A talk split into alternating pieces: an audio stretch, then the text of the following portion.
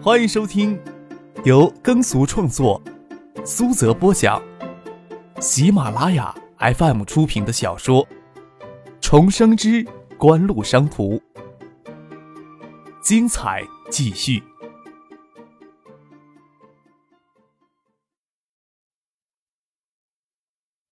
第七百九十二集。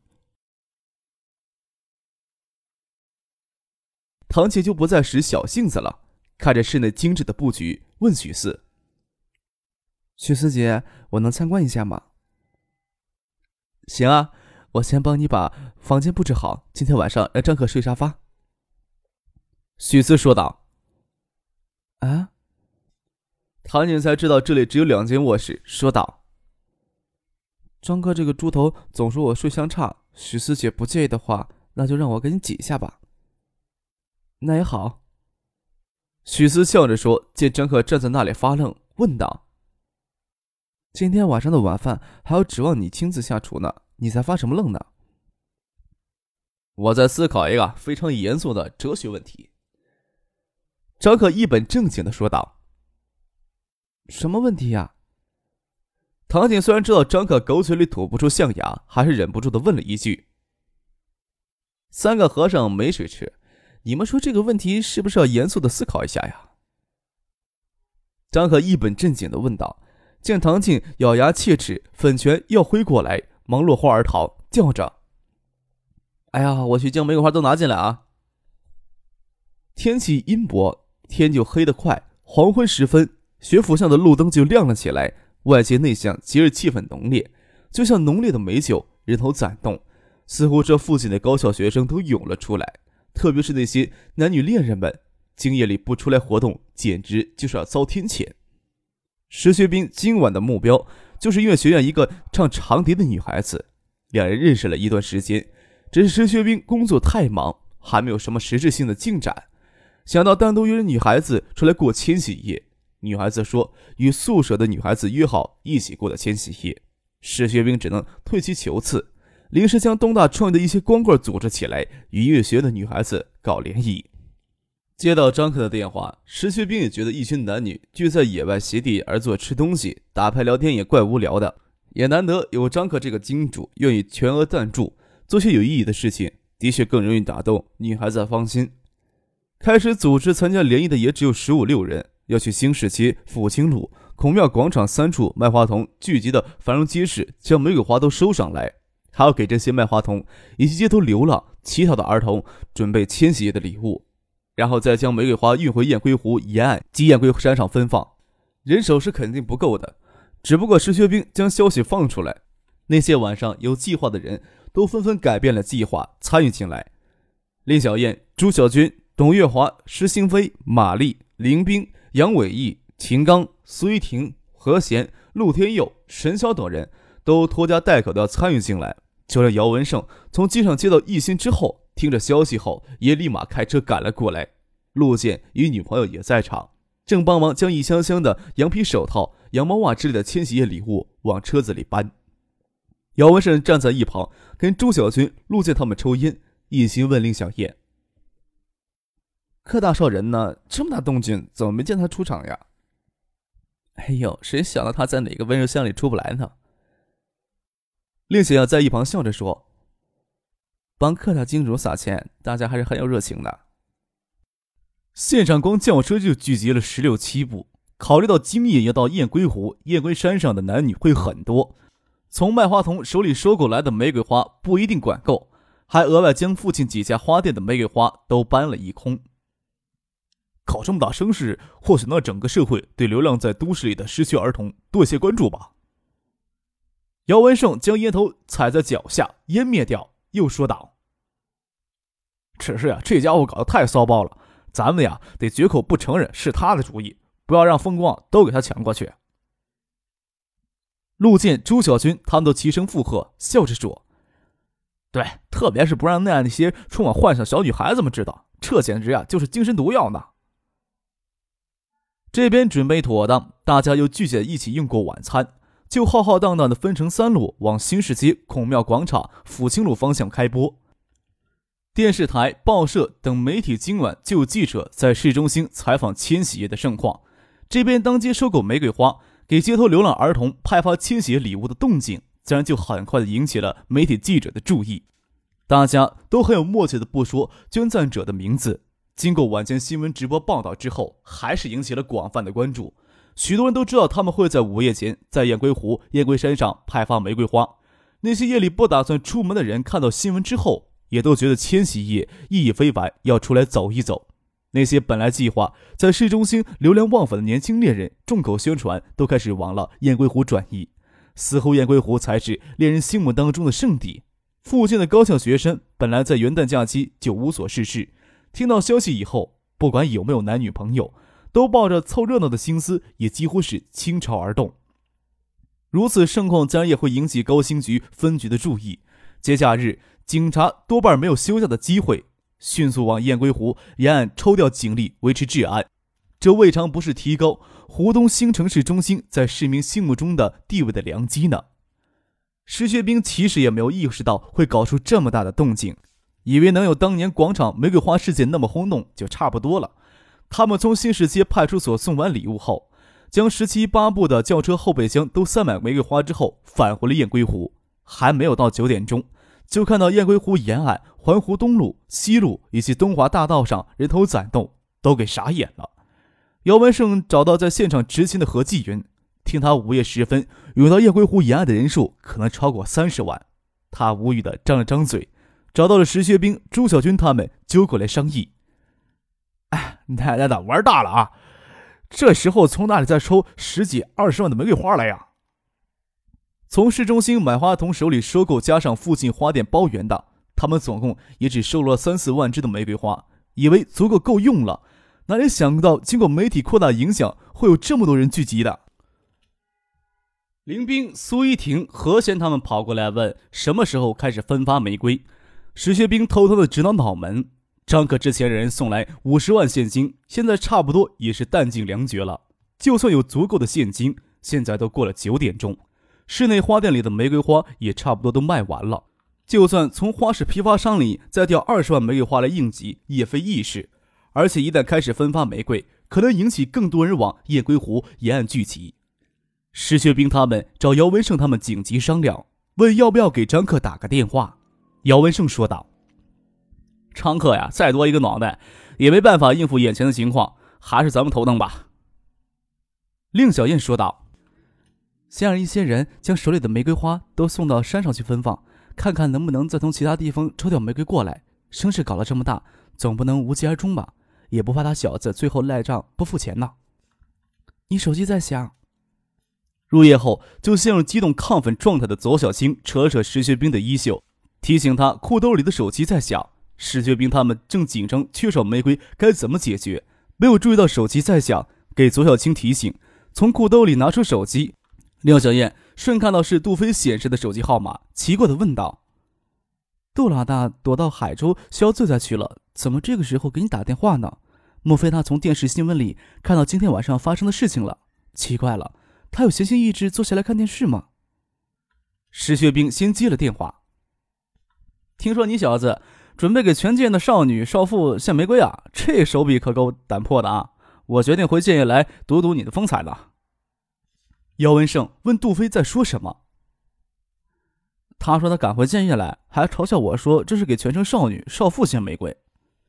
石学兵捂着手机话筒，愁眉苦脸的跟姚文胜说话，又舔着脸跟身边的左小青说道：“其实啊，我就想给你一个人献玫瑰，又担心你不收，才想出这个馊主意来。”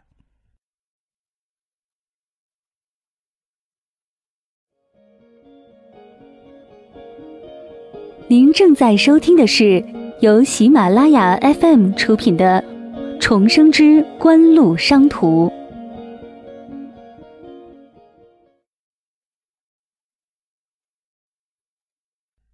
左小青满脸羞涩，很不好意思，虽然不知道怎么回事却是满脸甜蜜。令小燕毫不留情面的笑着说：“真是够脸皮厚的。得了，既然你要讨好小青同学，那就不关我们什么事儿了。”石学兵赶忙拱手求饶，说道：“把我身上的体毛都扒下来变成玫瑰，也不够今晚翻的呀。又忙跟杜飞通电话。你听谁说来着？我有几个胆子敢给全城少女少妇献玫瑰啊？这么骚包的事情，不要我说了，你也能想到是谁才有可能做出来的。你人到哪儿了？我现在正为缺玫瑰的事情愁眉苦脸呢。哎，我马上就到学府巷了，刚过燕归湖东路路口。哎，石学兵愣愣，捂着手机通话孔跟姚胜他们说：“杜飞说他已经到雁归湖东路路口了。”哎，你快让他过来吧。”姚文胜说道。让他呀到咱们这边来。石学兵这才想起来，他们就在雁归湖东路上，忙通知杜飞掉头到这边来找他。这边一边紧急联络花商花店收购玫瑰，一边等杜飞开车过来。都已经夜里十点了，花店里手里的存货极为有限，要应付殿堂生意，不可能送过来。这时候也只能从花农那里收购了，时间上又来不及。偶尔有些存货的花商也趁机乱报天价，真叫人抽煞眉头。杜飞后面跟着什么车呀？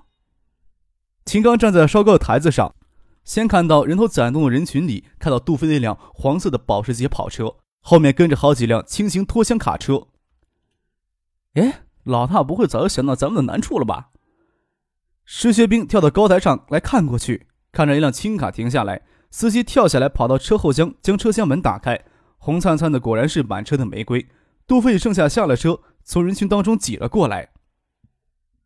哎，听说你小子呀，打算给全城少女少妇献玫瑰，我就担心你小子会搞砸。这么短的时间呀，我也只能从海州兴泰花场调来这几车玫瑰了，还是不够分的话，你就等着丢脸吧。杜飞走过来，捶了捶石学兵的肩膀，跟他开玩笑的说道：“看着车厢里塞了满满当当，又有好几辆车，应该有好几十万只玫瑰。”石学兵这才知道，张克跟他说这事，就考虑到局面可能会像草原上的野火一样。点燃之后就一发不可收拾，早就通知了杜飞在海州紧急调货。他兴奋地抱了杜飞一把，忙下去组织人手将玫瑰送到各个部门分发。哟，你早说呀，我头发呀都愁白了两根儿。姚文胜跟杜飞笑着说：“大家呀，经过市中心的时候，都能看到上前来推销玫瑰的花童，有许多擦鞋、卖报、乞讨、偷窃，甚至随意逛荡的儿童。有时候啊，看他们纠缠过来啊，还有些厌烦。”好些情况都不能具体了解，心想这座城市应该有几百名形形色色的街童吧。今天这一折腾，才吓了一跳呀！整个市街童数量加起来，没有一万也有八千。除流浪儿童之外呀，城市里啊还是有着大量随务工父母一起进城却没有学校容留的失学儿童，这些部分的比例相当高啊。这都是以往注意不到或者说重视不够的地方啊。把农民工子弟这学校一块真正办起来，或许能解决相当一部分的问题了。杜飞说道：“今天晚上呀，会有许多媒体报道此事，对接通问题也会跟踪采访下去吧。”姚文胜笑了笑，这个问题还真的难回答。这件事见势了应该会引起注意，但是公开深入的报道，在一些官员看来，那简直就是给建业市抹黑。要没有公开的、深入的追踪报道，对其他城市处理这些问题时就不能提供借鉴与指导作用，影响力实际上要受到很大限制。他在想。张可折腾这出戏，这或许才是他的意图吧。总是顾左右而言其他，其实也难怪。几乎权势再大，在一些官员面前，也不希望看到锦湖在这些社会问题上指手画脚。建业市小江中下游平原与张山山系的交接处，建业境内起伏连绵的都是低矮的山岭，不过有山势有非常高的险峻。雁归湖山临水而立，山势清奇冷峻，又紧贴着城区。虽然不是建业最高峰，却比建业境内其他山更为著名。对于雁归湖山附近的高校学生，没有比去雁归湖登顶过千禧夜更好的地方了。陆天佑他们坐车运玫瑰从盘山公路上山，就看到路上有许多登顶结伴的青年男女，一伙一伙的，还有许多人根本就不走盘山公路，而是直接抄捷径登山呢。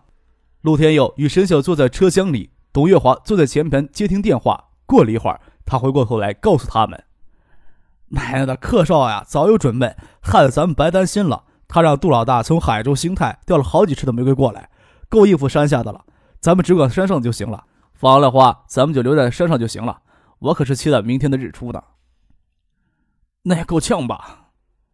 陆天野又看着车窗外，雁归湖山顶范围很大，登山过千禧的人都散在其间，能停车的地方也就山顶孔雀园停车场了。凭着咱们十几号人，什么时候才能将这么多的玫瑰花分发完呢？山上东大的同学应该会有很多，分发玫瑰的事情也应该传开了。到山顶号召下，应该会有很多人帮忙的。董月华的女朋友也是国商院的师姐，她回过头来说道：“到了孔雀园，才发现停车场几乎给登山的人挤满了，大家东一堆西一堆，将报纸铺在地上，路灯亮度不够，但是大家将登山都带的应急灯打开，在那里打牌聊天，等着新青年的到来。分发玫瑰花的消息早就在山上传开了，这边车一停下，不用陆天佑他们招呼。”大家就围了过来，陆天佑看到有熟悉的学弟学妹在，这再好不过了，推开了车门，大声招呼：“余竹，咱们院里有多少学生在山上呀？快喊过来一起帮忙呢！”余竹看到院学生会主席陆天佑从车里下来招呼他们，再看到有人将后备箱打开，是满满当当的玫瑰花，忙与陈宁还有两个宿舍同学挤到前面去，问道：“感情消息是真的呀？”陆天佑笑了笑，招呼大家一起将后备箱里的玫瑰拿出去分发。大家热情极高，不过要将数万支玫瑰花分发到山顶所有女孩子手当中，也是很费时间的。等几部车后车厢后座里玫瑰花都分发完，差不多都十二点了。大家兴奋地站了起来，准备迎接新千年最关键的一刻。沈晓见陈宁与他的宿舍同学爬过来分发玫瑰，累了脸都潮红起来，站在静夜里，就像山谷里一株芬芳幽兰。见他们手里都还空空的，从车里捧出一捧玫瑰分发给他们。不能亏了你们呀！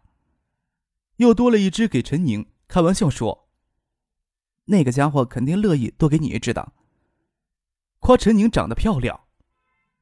天下还真有这样的人呢。余竹问道：“师兄师姐跟他认识啊？”就你不相信，天下总有一两个这种傻子的。陈宁俏皮的站在那里，跟余竹顶嘴，又笑着跟沈晓说：“不过也够傻的，为了跟他女朋友示爱，竟然送全城女孩子的玫瑰花。”看了看手表，刚巧十二点，又悄然笑着说：“要是他足够傻的话，这个时间点应该在雁归湖上放烟花了，这才傻的足够完美呢。”